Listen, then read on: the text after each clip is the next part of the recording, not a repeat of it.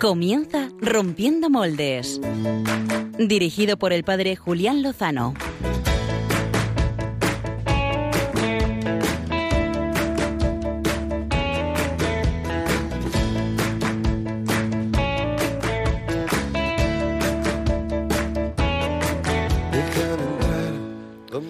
Muy buenas noches, amigos de Rompiendo Moldes, amigos de Radio María. Estamos en directo desde los estudios centrales en esta noche de Domingo Fría en la Radio de la Virgen. Prepárense para una hora de buena radio que somos la mejor compañía.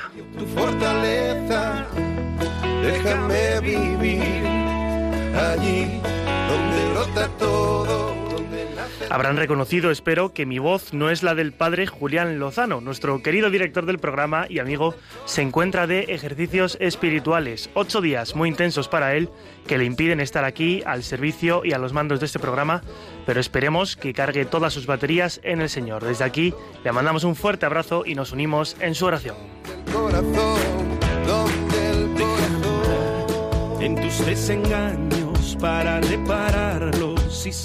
Son las 11 y 2 minutos de la noche, es la última hora del sexto domingo del tiempo ordinario, día en que también la Iglesia y Manos Unidas celebraban la jornada contra el hambre.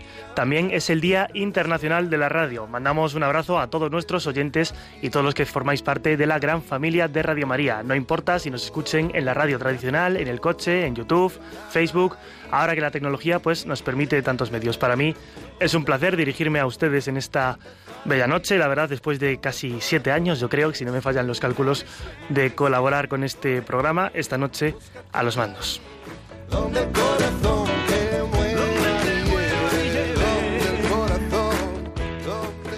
Pero no estoy solo en esta bella noche. Me acompaña alguien al otro lado del teléfono, en el estudio es cierto que estoy solo, alguien que es una auténtica leyenda de este programa, que ha estado desde sus inicios reventando micrófonos cada vez que abría, abría la boca para saludar y que ya lleva muchos programas sin aparecer, pero que es un placer rescatarle. Muy buenas noches, Pachi Bronchalo. Álvaro, ¿qué tal? Buenas noches, ¿cómo estás? Muy, muy, muy bien. Pachi, se te nota con energía, como si estuvieses aquí en el estudio.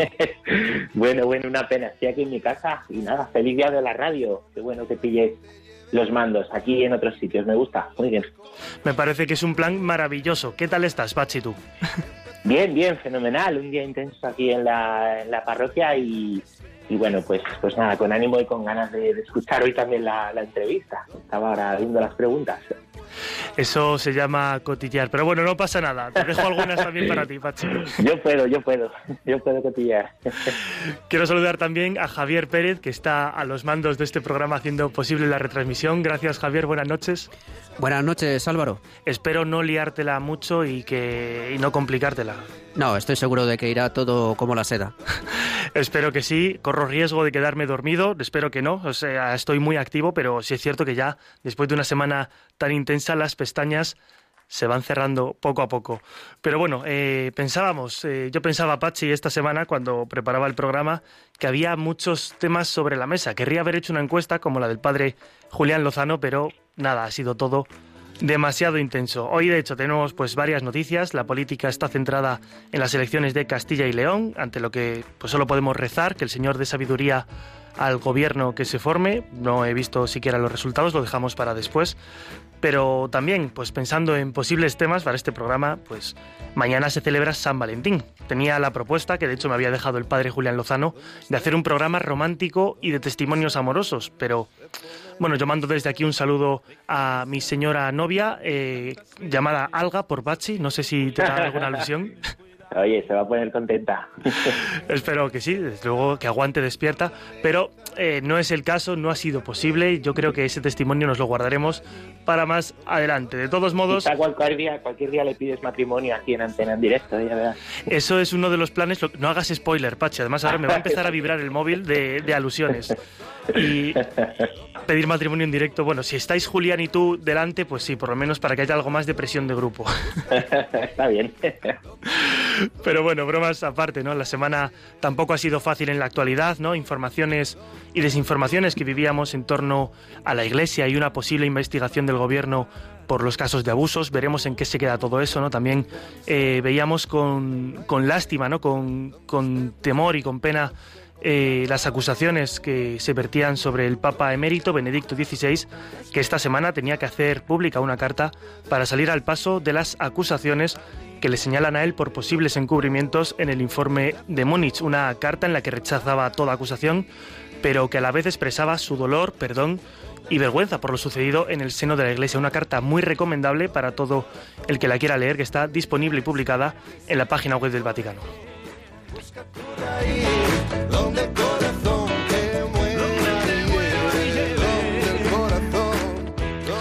Para los que estamos presentes en las redes sociales, pues ya sabemos que también la crispación es algo, pues un poco el pan de cada día, ¿no? Había estos temas eh, típicos, ¿no? Que siempre están generando mm, incertidumbre, ¿no? Y polémica en las redes sociales. Se hablaba del aborto, se hablaba del celibato sacerdotal.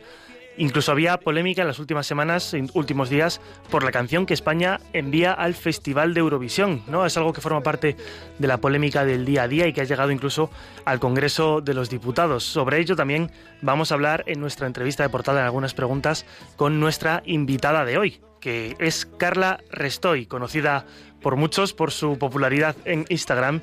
Nos va a dar su testimonio de conversión. Ella se bautizó a los 17 años, es muy activa en las redes sociales y es todo un ejemplo que seguro que tiene mucho que contarnos. En unos momentos hablaremos con ella. Pachi Bronchalo, ¿tú qué nos vas a traer en los caramelitos? Pues precisamente de eso que, mencionas quería ya dar una palabra eh, acerca de, del celibato sacerdotal que una y otra vez se pone en cuestión y quizás pues con este tema también eh, pues mediático de las acusaciones a Benedicto XVI, ¿no? Eh, pues, pues una vez más, eh, detrás de eso hay un ataque pues, a todos los sacerdotes, al, celibato, y quería yo hablar de, eso, de qué es el celibato, aquí contado por un sacerdote.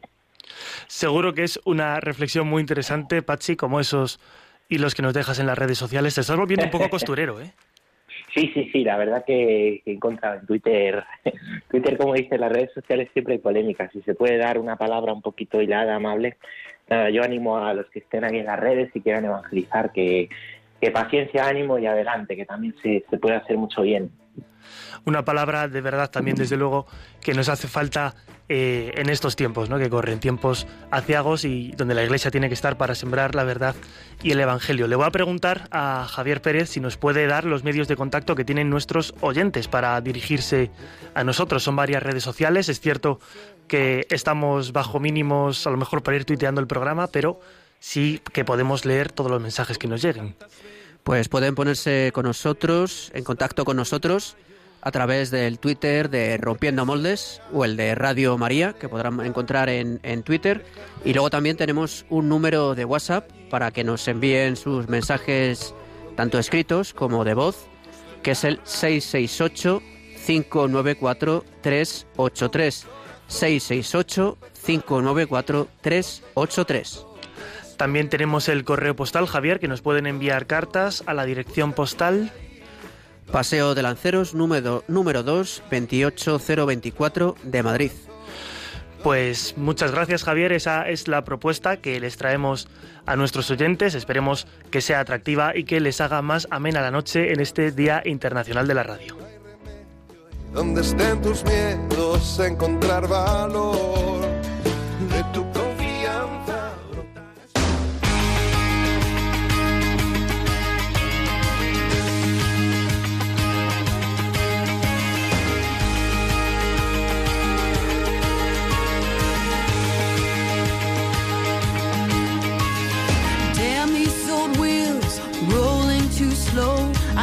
down this wide line so far to go. Headlights keep coming, loneliness humming along. Who poured this rain? Who made these clouds? I stare through this windshield. Carla Restoy Barrero es una joven natural de 25 años de Barcelona. Natural de 25 años y natural de Barcelona es nuestra entrevistada de hoy. ¿Cómo se describiría ella? ¿Cómo la podríamos describir? Bueno, les podemos contar que es graduada en Dirección de Empresas y Economía. Actualmente estudia Filosofía en el CEU de Barcelona y también Teología del Cuerpo en la Universidad Francisco de Vitoria, también conocida en Instagram, donde es muy activa.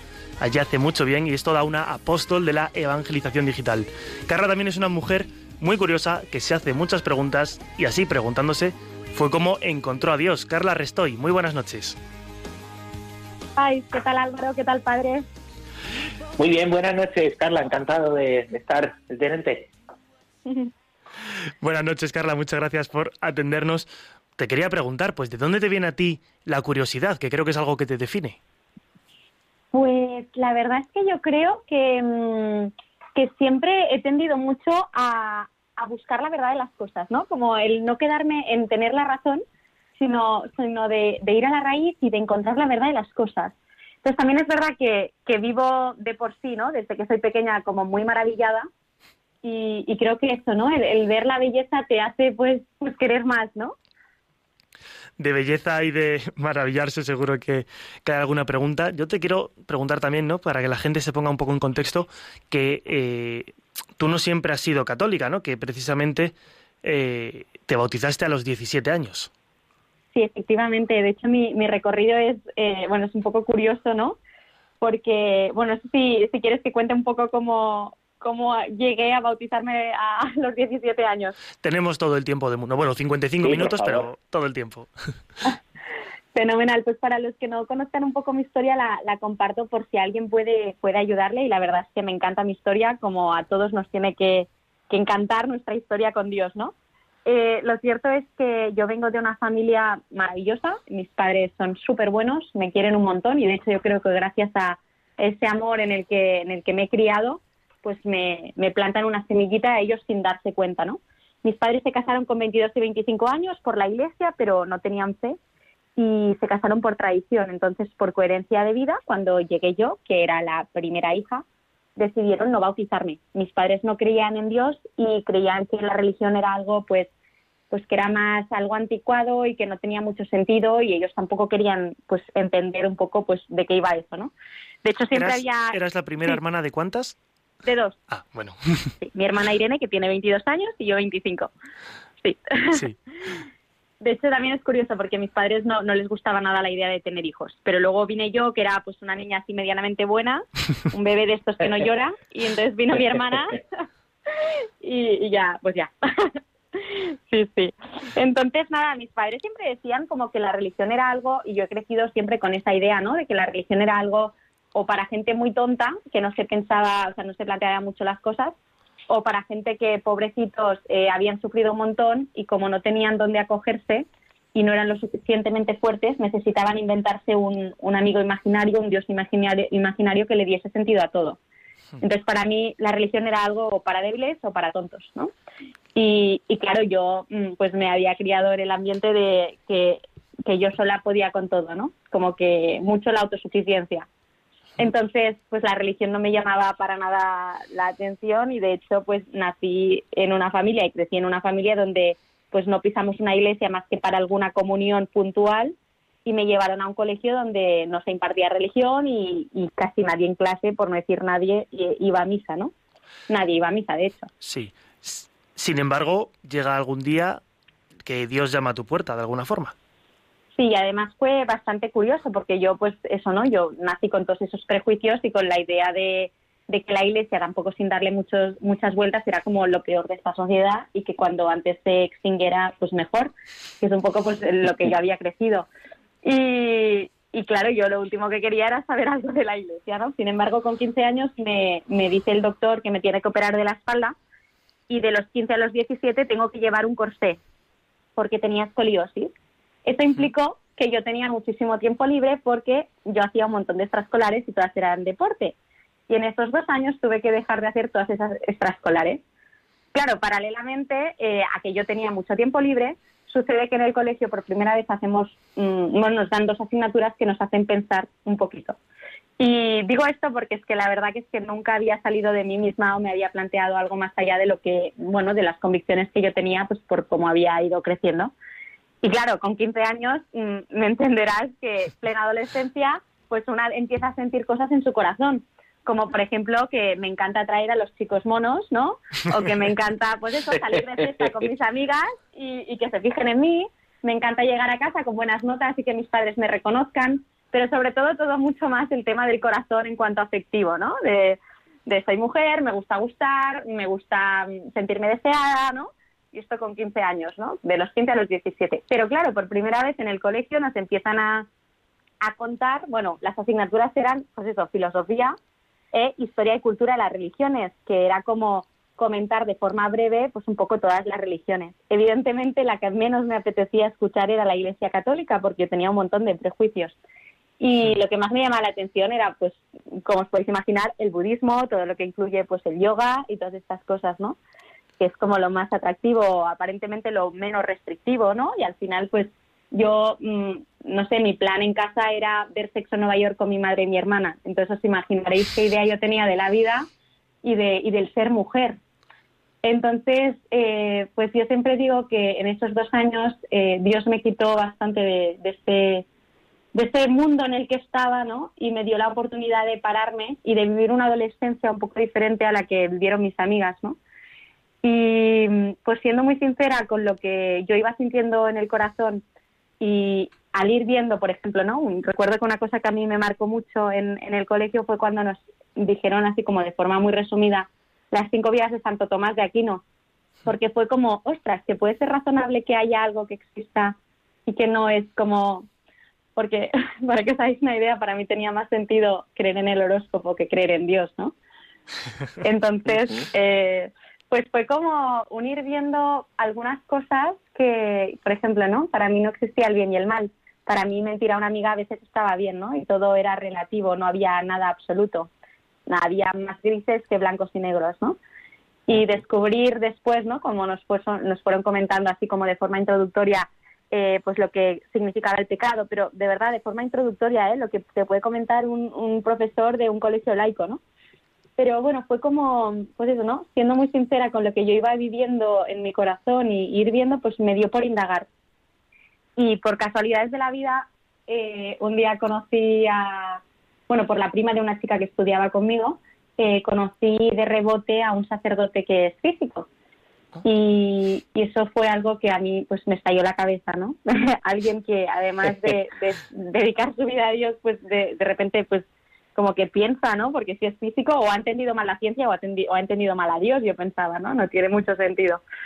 Y, y entonces, pues a través de, de conocerle a él, eh, fui a un grupo de, de jóvenes de, la parroquia y, la verdad es que para mí era un shock, ¿no? Yo veía a esos jóvenes y pensaba, vaya frikis que hacen los viernes por la tarde que no se están divirtiendo con sus amigos y están aquí hablando de sexualidad, de matrimonio, qué pereza, ¿no? Y hablaban como de temas pues que yo pues en mi vida me había planteado, ¿no? Pero sí que algo que me chocó mucho, ¿no? Era el cómo se querían, ¿no? El tipo de amistad que tenían entre ellos, que mis relaciones de amistad siempre habían sido de uso, ¿no? Yo vivía en un mundo, pues eso, ¿no? Muy, muy superficial, ¿no? Muy de, bueno, pues para qué me vas a servir tú, ¿no? Y si me interesa, si eres mi amigo y si no, no. Y de repente también ver, pues eso, ¿no? Que se estaban como anticipando un montón de cosas en lugar de, de vivir de forma desenfrenada la juventud, ¿no?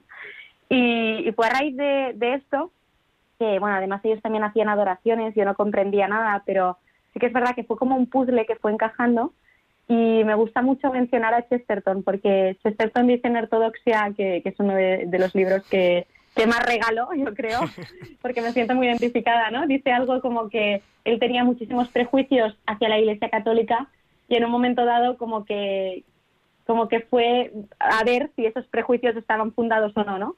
Y que cuando fue a, pues, hacer como un poco esa investigación que de repente mm, se dio cuenta no solo de que de que no estaban fundados sino o sea que no tenían sentido sus prejuicios sino que es que se quedó tan prendado de la luz que, que había en la iglesia y que encajaba tanto con él que es que no podía hacer nada y se quedó atrapado ahí no pues es un poco lo que lo que me sucedió a mí, o sea, al final el ver, pues que, y también, pues, pues gracias a Dios, evidentemente, que tenía mucha sed de que yo fuese su hija, pues fue un, un ir viendo cómo todo eso encajaba con mi corazón y sobre todo el darme cuenta que la iglesia era la única institución que realmente quería mi, bien como mujer, como persona y que no tenía ningún tipo de interés en, nada más que, en que yo fuese feliz y que yo fuese muy yo, ¿no? Entonces, pues con 17 años en la vigilia pascual, eh, hace ya pues 7, 8 años, em, recibí los tres sacramentos y hasta el día de hoy. Esto es un poco el resumen express. Qué hermoso. Es, sí, la verdad es que sí. Es un buen resumen express. Sí, sí. ¿Qué siente una persona? Claro, que me da mucha curiosidad preguntarte, mm, en ese momento de shock, ¿no? De estos jóvenes eh, que se divierten aquí en una hora santa. ¿Qué actitud afrontaba la Carla de 16, 17 años? Pues es que la verdad es que yo creo que en ese momento estaba en, plena apertura. O sea, yo no sé cómo lo hizo Dios o cómo lo hice yo, pero la verdad es que, em, pues un poco lo que he dicho antes de la curiosidad, ¿no? Pues siempre, pues mm, pretender antes el no tener razón, sino el ir a ver qué es lo verdadero, ¿no? Yo me recuerdo un poco así. También la verdad es que prejuicios tenía un montón, ¿eh? Pero no sé por qué había algo que era como, bueno, va, vamos a, vamos a ver qué hay aquí, ¿no? Yo creo que era tan diferente lo que había ahí, que a lo, o sea, en comparación con lo que yo había visto en mi mundo, que, que mi corazón era como que, que sabía que ahí había algo bueno, ¿no? Y yo pues tenía que ser sincera, ¿no? Conmigo misma. Yo creo que sí, que fue un poco así. Voy a complicar un poco las preguntas, Carla. Me encanta. ya sabes que... Viene, un poco por lo que me has ido sugiriendo, ¿no? Pero mm, me pongo en contexto. Vale, una chica que eh, descubre a Dios, ¿no? Y podríamos hablar de un chispazo, ¿no? Es una expresión que me gusta mucho usarla, ¿no? Cuando hay esa conversión, ese encuentro, ese... ¡Ay! El llorar en las horas santas, ¿no? Pero mm, como que va más allá, ¿no? Que también a mí me gusta compararlo con cuando la paloma se te posa en la cabeza, ¿no? Y que... Sí, total ves todo claro, ves, ves la luz, ¿no? Y, y, se produce un cambio, ¿no? De verdad en el corazón que lo produce el Señor. Pero ahora, claro, la pregunta difícil es, ¿cómo mantener viva esa llama? Porque, eh, claro, en alguien que a lo mejor ha vivido la fe más desde pequeñito, mm, se puede convertir en algo rutinario frente a lo mejor como lo vive una persona que lo ha conocido de golpe. Sí, o sea, yo sí te puedo ser sincera, creo que nunca he sentido a Dios. Nunca. Es que me atrevo a decir que nunca le he sentido. Y, verdaderamente es así, ¿no? Porque creo que, que, no es una cuestión de sentir, que ahora estamos un poco inmersos en el sentimentalismo, ¿no? Creo que no es tanto el sentir, sino el saber y el comprender, ¿no? Como que hay como un tipo de verdad que, que se te revela en el corazón. Y creo que es súper importante que todos, eh, pues, todos los católicos busquemos ese, ese momento de encuentro personal con Jesús, donde pues te encuentras con Él y con lo que es verdadero, ¿no? Y es como que, como una rendición, yo creo que es, ¿no? Como un, eh, vale, pues pues esto, me rindo, me fío, confío. Y, recuerdo una vez que, justo una chica de, la parroquia me dijo, Carla, es que, es que te admiro porque, porque es como que valoras un montón la fe, yo que la tengo desde siempre no lo valoro. Y yo pensaba, ¿admirar de qué? O sea, realmente, si tú un día, si tú un día estás en tu casa, ¿no? Y te viene un amigo o una amiga y te trae, ay, que, que, que progre parecido, ¿no? Con lo de amigo y amiga, pero me entendéis. es que no lo soporto y a veces lo digo un montón, ¿no? Ya es como cuando lo digo, bueno, me habéis entendido. Ahora ya no sabemos cómo hablar. No, pues. Está bien, está bien. Que, que justo, ¿no? Te viene un amigo y de repente te trae un pastel a tu casa y, y no es nada y de repente es como. ¡ah! ¿Cómo no lo vas a valorar? Qué fácil es valorar eso, ¿no? Sin embargo, tenemos el pan todos los días en casa. ¿Y quién valora el pan en casa? Nadie realmente el mérito es valorar las pequeñas cosas, ¿no? Lo, cotidiano, lo ordinario, lo que... Y luego también eh, a mí una cosa que, que, me encanta es como el por contraste, ¿no? O sea, tú ves tal y como está el mundo y ves cómo, cómo estamos, ¿no? Los católicos o con la paz que podemos vivir y, y la gracia que tenemos, ¿no? Si, si frecuentamos los sacramentos, el regalo tan grande que se nos da y es como, vale, pues por contraste tengo que vivir agradecida y maravillada de este regalo tan grande que tengo, ¿no? Que es la fe. Qué bueno, Carla. Eh, yo al hilo de esto, además, me da hambre con lo del pastel. Eh, te, quería preguntar, ya que hablamos de pasteles de, y, de, y de panes, eh, pues que hay que valorar, yo también te diría, ¿no? A veces, eh, lo, pues las personas que, como dices, ¿no? Pues han vivido en la iglesia desde, desde chiquititos, desde pequeños, ¿no? Eh, y en ese bueno, en ese pan de cada día que a veces nos cuesta valorar, ¿no? Pues puede venir la tentación de decir, mira, pues, pues es que yo eh, mejor sin fe, porque el que no tiene fe lo pasa mejor. Hablo de, pues, de jóvenes, adolescentes, ¿no? Que a veces eh, pues se encuentran esta, esta postura, ¿no? ¿Y tú qué les, qué les dirías, ¿no? Para ayudarles a, a valorar eh, pues ese pan. O yo diría que es un pastel, vamos, porque la fe es maravillosa. Pero tú que has vivido las dos, las dos realidades, ¿no? Dentro fuera de la iglesia, ¿qué le dirías a, pues a un chico que, a lo mejor siempre ha estado pues dentro de, la iglesia, pero con la idea de decir, mira, esto no estaría mejor fuera. Ya, o sea, yo creo que normalmente cuando te acabas o sea, planteando pues esto, ¿no? Un chico que lleva toda la vida pues viviendo en una familia de fe, colegio de fe, va a la parroquia o va a donde sea y en principio pues tiene como un entorno pues que le facilita y no acaba de, encontrar que, eso es algo bueno para él, probablemente eso le viene de, de, dudas que puede tener, ¿no? Entonces, yo lo que, bueno, lo que a mí personalmente me ayudaría o lo que creo que, que puede ayudar es el, pues si tienes dudas, consúltalas. O sea, como no quedarnos en el, eh, bueno, pues esto no lo comprendo, pues esto tal, o no me llega la gracia, por, o sea, como, es que creo que, que es una maravilla vivir en comunidad, ¿no? O sea, es que creo que la fe no se puede vivir si no es en comunidad, ¿no? Entonces, pues ayudar, o sea, buscar ayuda y buscar apoyo en todos aquellos sacerdotes, amigos, que puedan pasar o que puedan comprender tu situación y que puedan ayudarte, pues, a que tu día a día, eh, o sea, que en tu día a día veas, pues, la, la maravilla y la alegría que, que, en realidad rebosa en tu corazón y que no sabes reconocer, ¿no?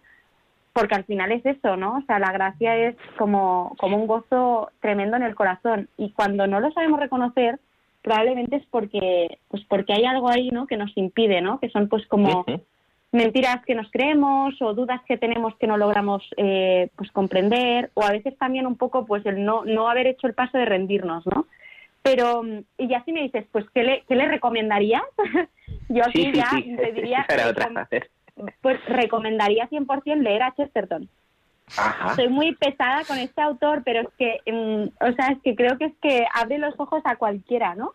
Y pienso pues en ortodoxia, por poner un título concreto. ¿no? alguno más, además de ortodoxia, alguno que... Eh, el hombre que fue jueves, así más para novela, algo más sencilla. eh, si no hay uno también que es así bastante tocho, ¿no? Pero que son algunos artículos, que es el por qué soy católico. Ese también es muy bueno. Y, y, luego, bueno, para los que no quieran leer tanto, eh, hay un, de Rialp hay un, uno así chiquitín, que es un capítulo de ortodoxia, que se llama algo así como El hombre en el país de los duendes, o algo así. Sí, el país de los duendes. Sí. Qué bueno.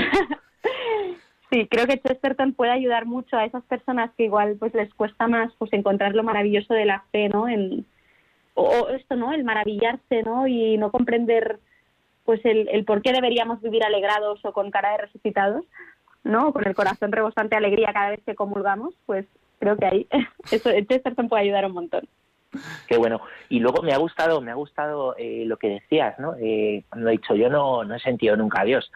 Claro, a lo mejor algún oyente se ha, se ha escandalizado. Es muy sencillamente eso. Pero es que es eso, ¿no? Eh, que Dios no es un sentimiento ni cuestión de sentimiento, y a veces, ¿no? Yo veo que, bueno, que crisis en personas pueden venir por decir, ay, ya no siento lo mismo, ya no es lo mismo, ¿no?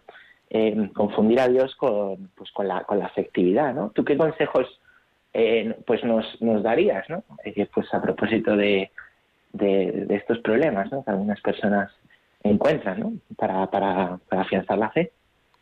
Sí, o sea, yo hay una cosa así como, bueno, antes de, de, de comentar como lo práctico que a mí me ayuda, eh, o sea, como al final que es que la relación con Dios es como una relación humana, ¿no? En el sentido de que es una unión de dos corazones y, de dos personas reales, ¿no?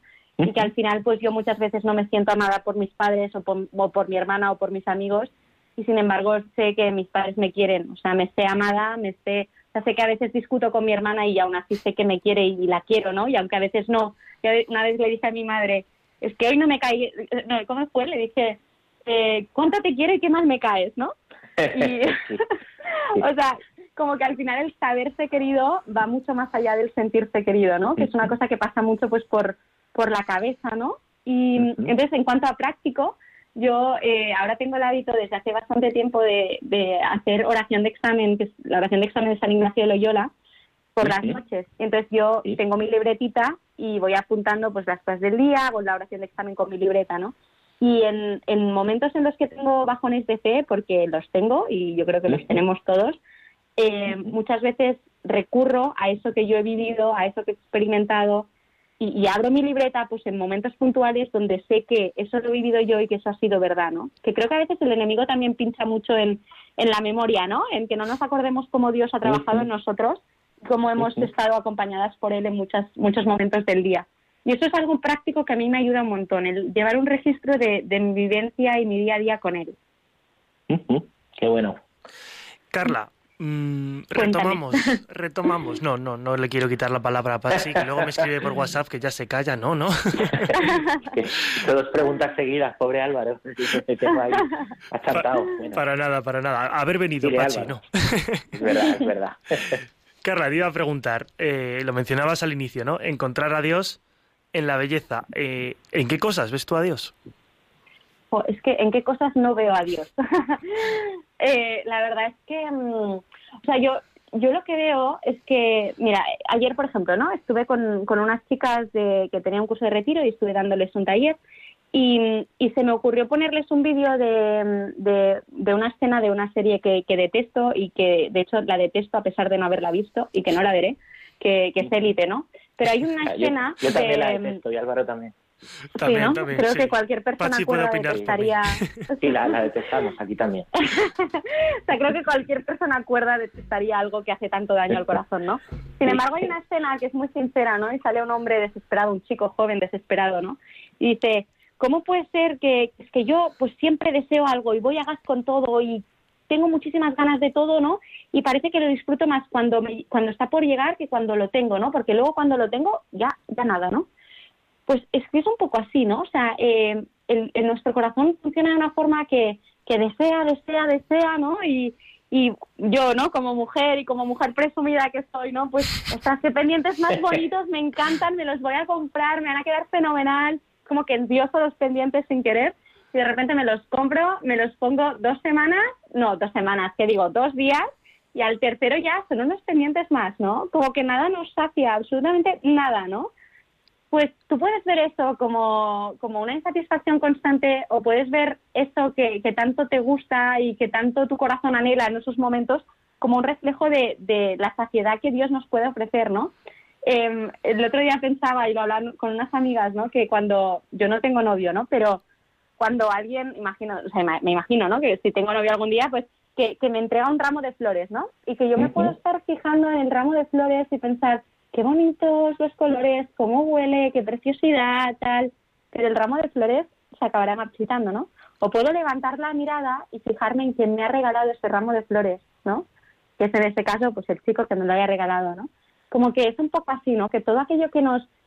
Como que el corazón cuando está a gusto con alguien, con algo, ¿no? Vemos una puesta de sol, vemos, no sé, una, escuchamos una canción que nos gusta, estamos a gusto con alguien, como que eso es un reflejo total, ¿no? O sea, como que nuestro corazón comprende que ahí está gusto, pero porque es un reflejo de, de la eternidad y la plenitud total a la que estamos llamados y de dónde venimos, ¿no? Entonces, como ver eso, ¿no? Que, que los momentos bonitos y donde estamos súper a gusto son solo un reflejo de, de, eso, ¿no? Y cómo nuestro corazón está a gusto en eso. Luego también pensaba, ¿no? Yo a veces voy a las misioneras de la caridad y, y nada, las ayudo en lo que puedo, ¿no? Y, me hace gracia porque más de una vez alguna amiga que no cree me han dicho, pues oye Carla, claro, tú vas a esto porque luego te haces sentir súper bien. Yo pienso, claro, ¿no será que como me siente bien es que estoy hecha para eso, para esa entrega, para eso que es bonito, ¿no?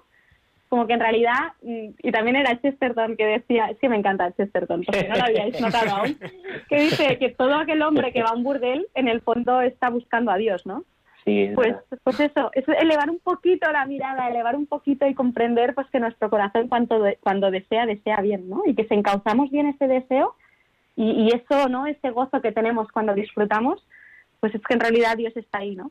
No sé si he respondido bien o si te ha comprendido. Me gusta mucho la respuesta. Creo que vamos a, contar las veces que citas a Chesterton y sortear algo entre los oyentes si se adivinan cuántas veces. Algo de Chesterton, además. Pues podría serlo, Pachi. Podríamos empezar a sortear libros, así generamos más feedback. No sé si hay presupuesto, hermano, pero... Yo me apuntaría a todos los sorteos. Carla, quiero complicar un poco esto porque se me está pasando el programa muy rápido y al final veo que, nos vamos a quedar con las ganas. Eh, cuando te proponía esta entrevista, ¿no? Te, comentaba uno de los temas que entonces más estaban comentando en las redes sociales.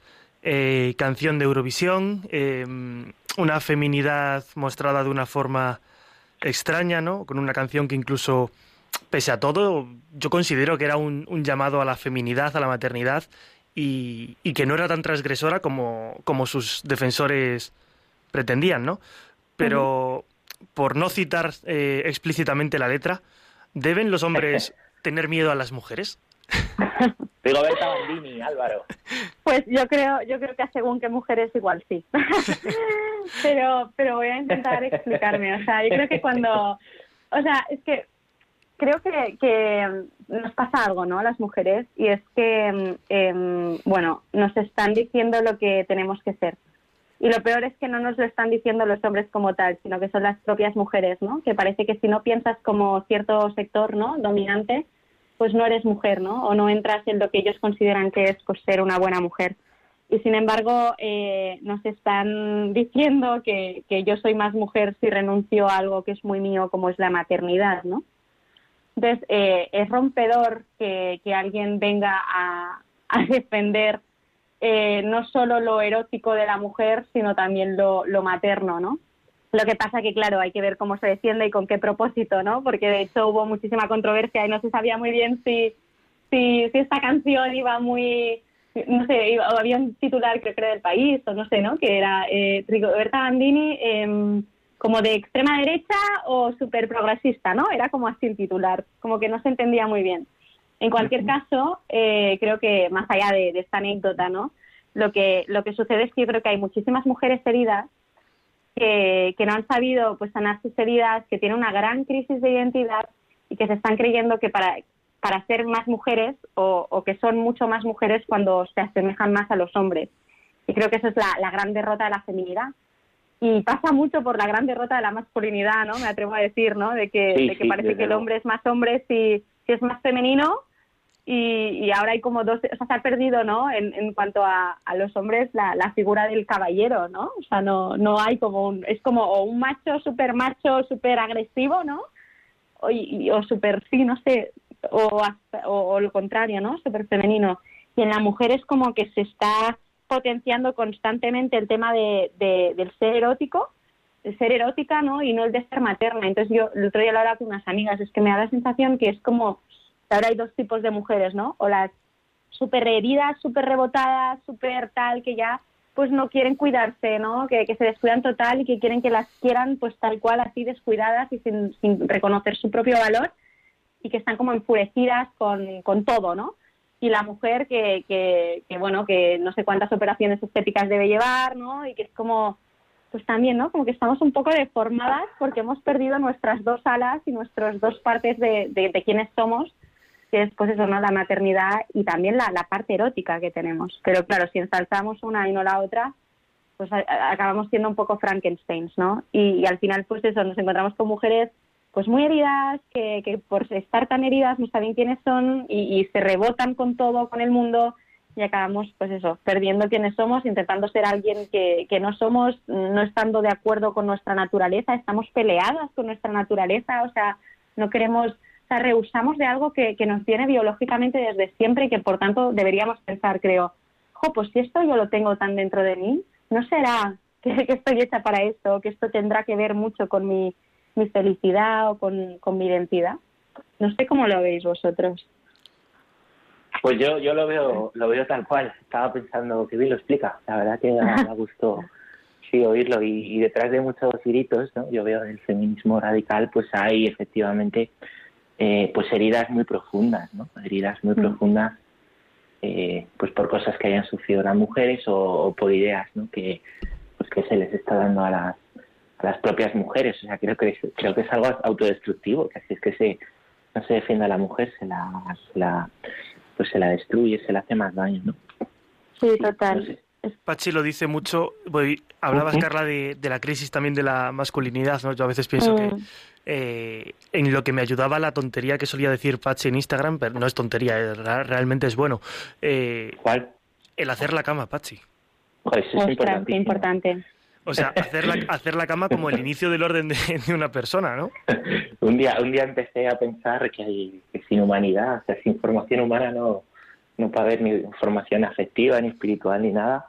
Digo, hay que empezar por lo más básico, que es hacer la cama y atarse los zapatos, ponerse los pantalones bien. Y, mm. y me dio por predicar eso. y doblar bien la ropa. O, sí, doblar, pues, sí, sí, empezar es lo por ahí. pequeño y sencillo. sí, sí, tal Hay una frase, ¿me dejáis citar otra vez a Chesterton? Sí, ya creo que es la sexta. Otro libro que vamos no. a ristar.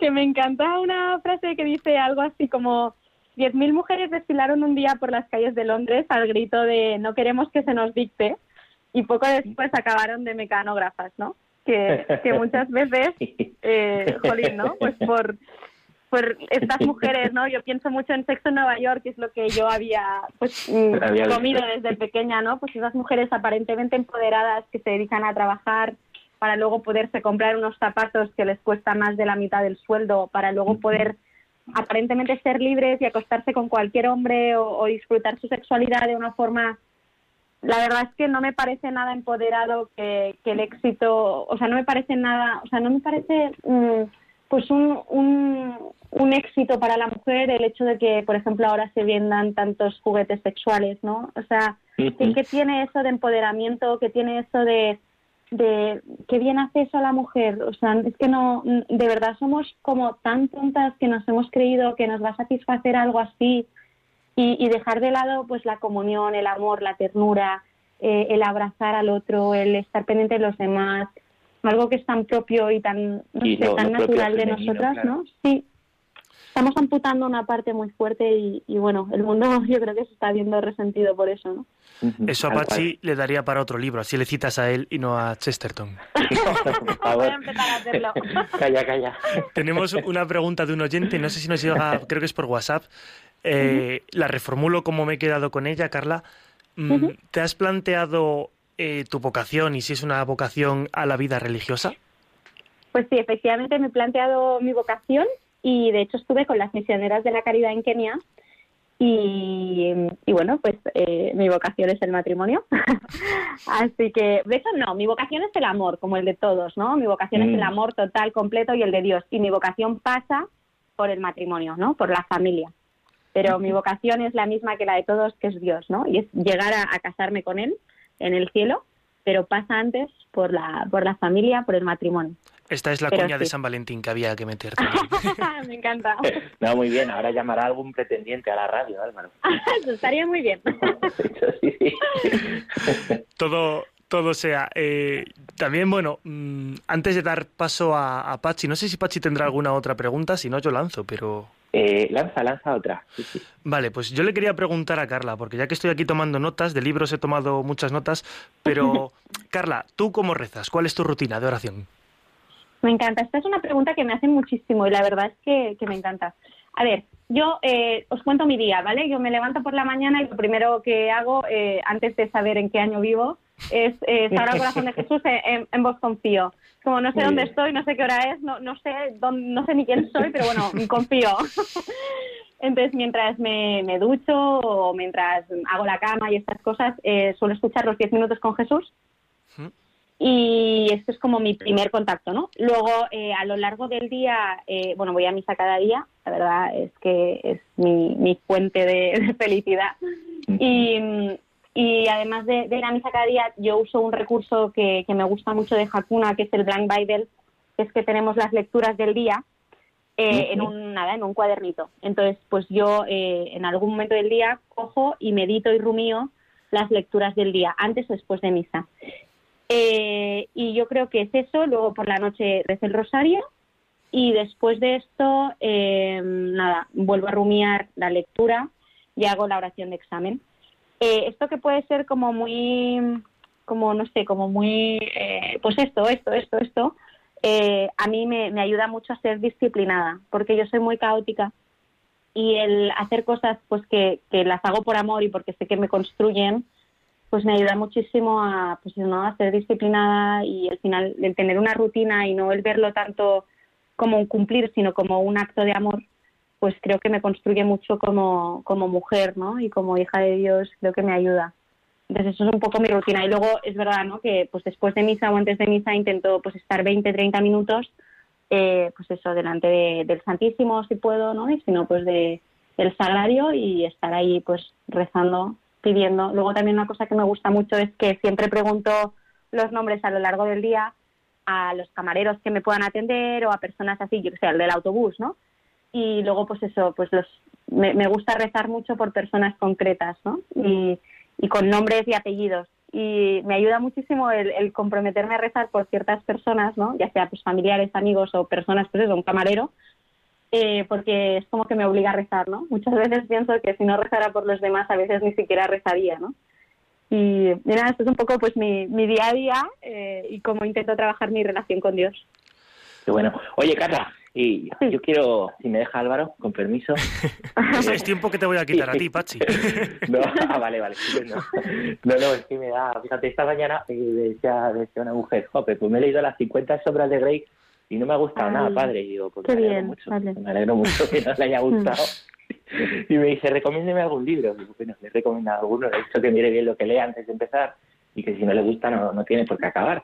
Eh, pero bueno, yo quería, eh, ya que sé que te gustan los libros, por lo que veo, además de Chesterton, dinos tres libros que alimenten, que llenen el alma, el alma ¿eh? los, los tres libros favoritos de, de Carla Restoy.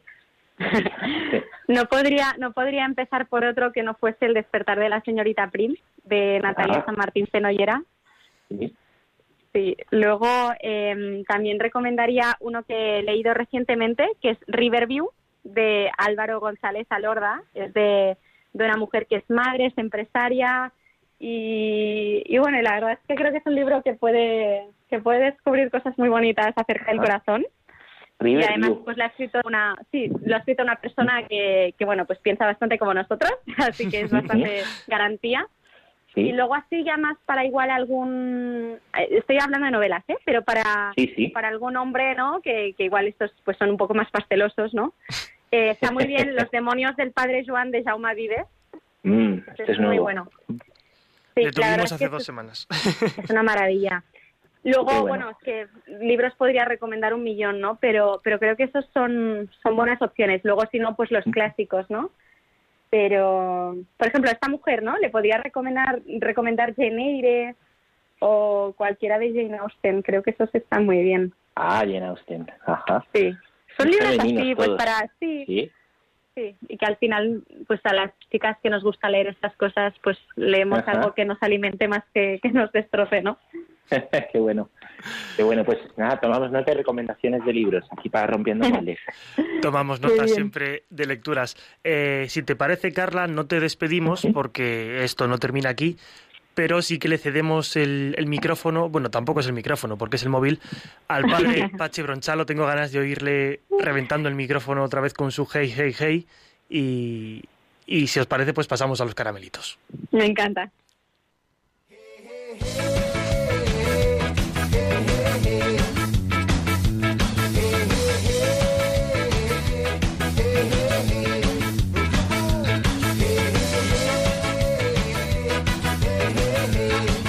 Caramelitos. Con el padre Pachi Bronchalo.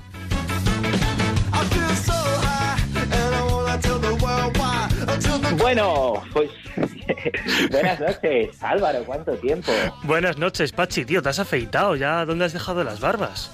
Sí, sí, sí, te han caído ahí al lavabo y, y oye, has dejado a Carla en el, en el aire, ¿no? Sí, sí, Carla se ha quedado en el aire, que salude. Oye, pues... Aquí estoy, aquí estoy.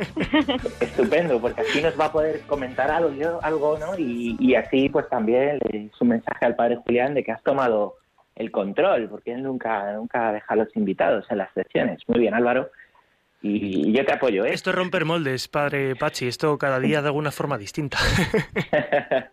bueno, bueno, pues nada, Álvaro y, y Carla, y queridos oyentes, yo quería, quería hablar eh, un poquito eh, pues del celibato, el celibato sacerdotal y decir algunas cosas, ¿no? pues que pueden ayudar, porque yo no sé qué pasa una y otra vez, una y otra vez se pone en cuestión el, eh, el celibato. ¿no? Vivimos en un mundo que, oye, cualquiera puede hacer lo que quiera, puede irse con quien quiera, puede ser lo que quiera, menos ser célibe, ¿no? Parece que, es un atentado esto del celibato. Y, yo me pregunto, queridos oyentes, ¿alguna vez le han preguntado a un sacerdote eh, pues qué es el celibato, cómo vive el celibato? Porque a veces uno ve, las noticias, alguna cosa que sale ¿no? de los sacerdotes, eh, o escucha ciertas conversaciones y da la sensación de que, de que odiamos el celibato, que estamos todos deseando deseando casarnos, ¿no? Y que, quiten esta, esta norma eclesiástica. Así que bueno, Álvaro, os cuento alguna cosa, también a ti, Carla, y, y luego si queréis pues lo, lo comentamos. Estaba pensando, Álvaro, te, te vas a casar pronto, ¿no? Bueno, pronto. pronto no, Agenda 2030 o no sé cuándo. Eh, no, hombre, a ver, yo desde luego que espero que antes. También eh, creo que Julián y tú tenéis el sitio reservado en, la boda. Os vais a tener que pelear por ver quién me casa y quién predica, pero. bueno. Pero dime, dime, Pachi. Oye, qué maravilla, qué maravilla. Y luego nos vamos al convite y nada. Y también nos ha dicho Carla que ella tiene vocación a la santidad pasando por la familia. Bueno, pues hay una cosa yo creo que muy clave, ¿no? y es que todos, todos, ¿eh? tenemos vocación a la responsabilidad. No solo tú que te vas a casar, ¿eh? o Carla, que, que va el Señor llamándola por ahí, sino que pues el corazón, como bien ha dicho pues antes en la entrevista, está hecho para, para amar, para ser amado, para ser entregado totalmente, ¿no? Y eso es la responsabilidad del corazón. ¿Habéis pensado alguna vez por qué los curas no nos casamos? Lo primero que os diré es que ciertamente el celibato obligatorio se da en la Iglesia Católica Latina, ¿no? solo en la latina hay celibato en las iglesias orientales, pero no de manera no de manera obligatoria, aunque sí valora mucho el, celibato en nuestras iglesias. De hecho, los obispos eh, han de ser todos todos célibes, ¿no? Por eso, pues ciertamente es una eh, cuestión que podría cambiarse, porque no hay un mandato directo del Señor sobre esto, pero también os digo que en ocasiones cuando escuchamos que pues em, críticas al celibato, suspicacias, sospechas al celibato, pues detrás eh, puede haber también heridas personales, ¿no? incluso en, los propios sacerdotes, ¿no? heridas pues en la propia vivencia del sacerdocio, ¿no? igual que antes eh, hablábamos, ¿no? Pues de, mujeres que a lo mejor odian lo que son, eh, mm, pues, pues, pues detrás hay una herida. Eh, esto puede pasar también en la en la iglesia, ¿no? Si un hombre casado se dedicase más que hablar y hablar y hablar y hablar, ¿no?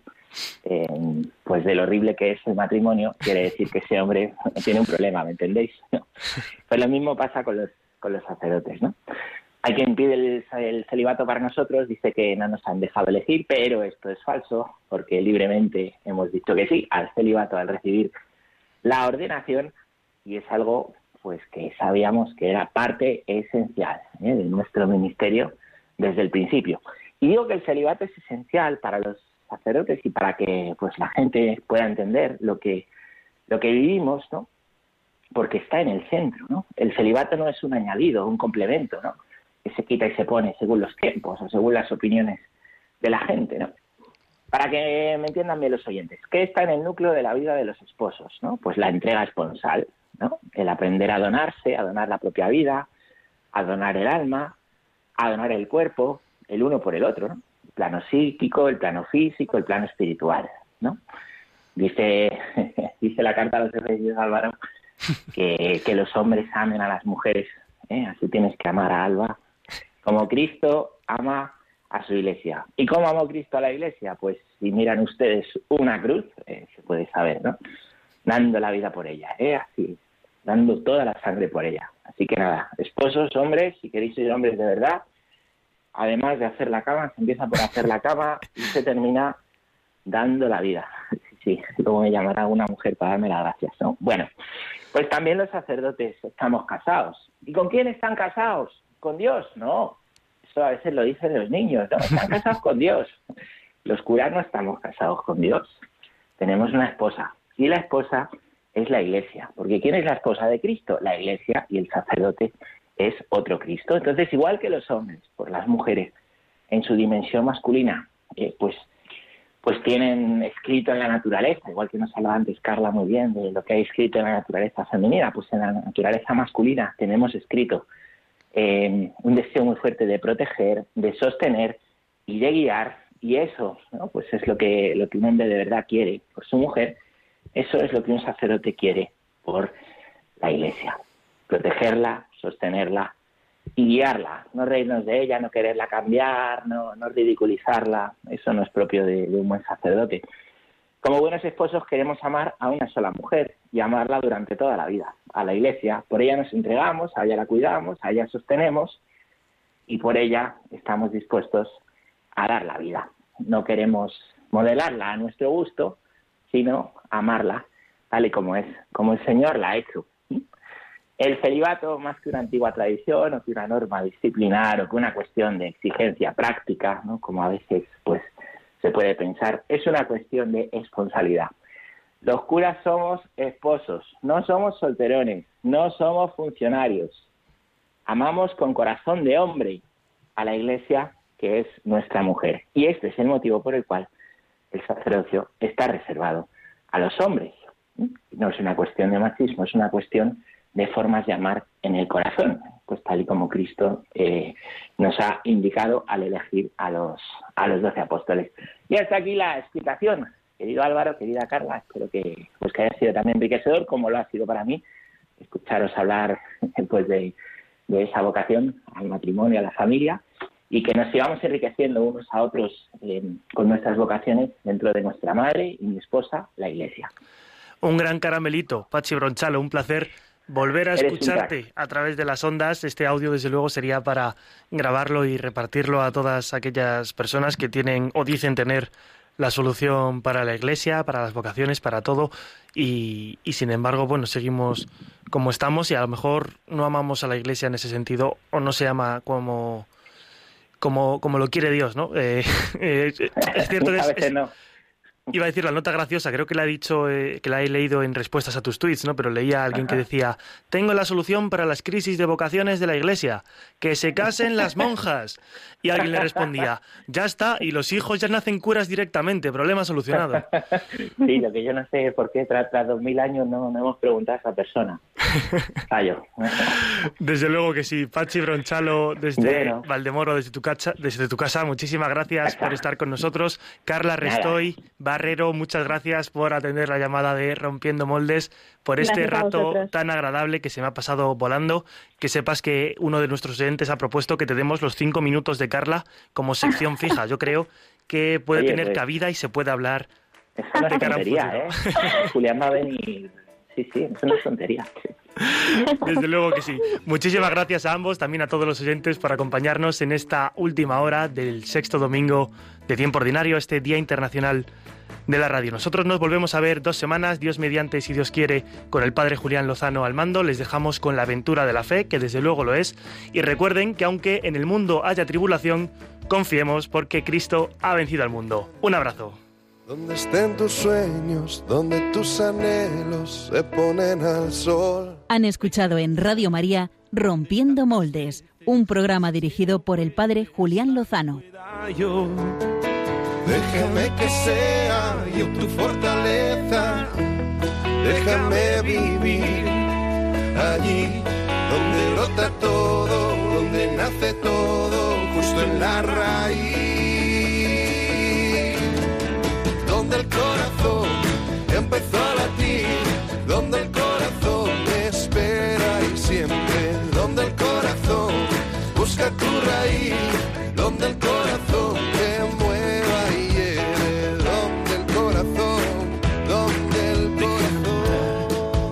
desengaños para repararlos y ser tu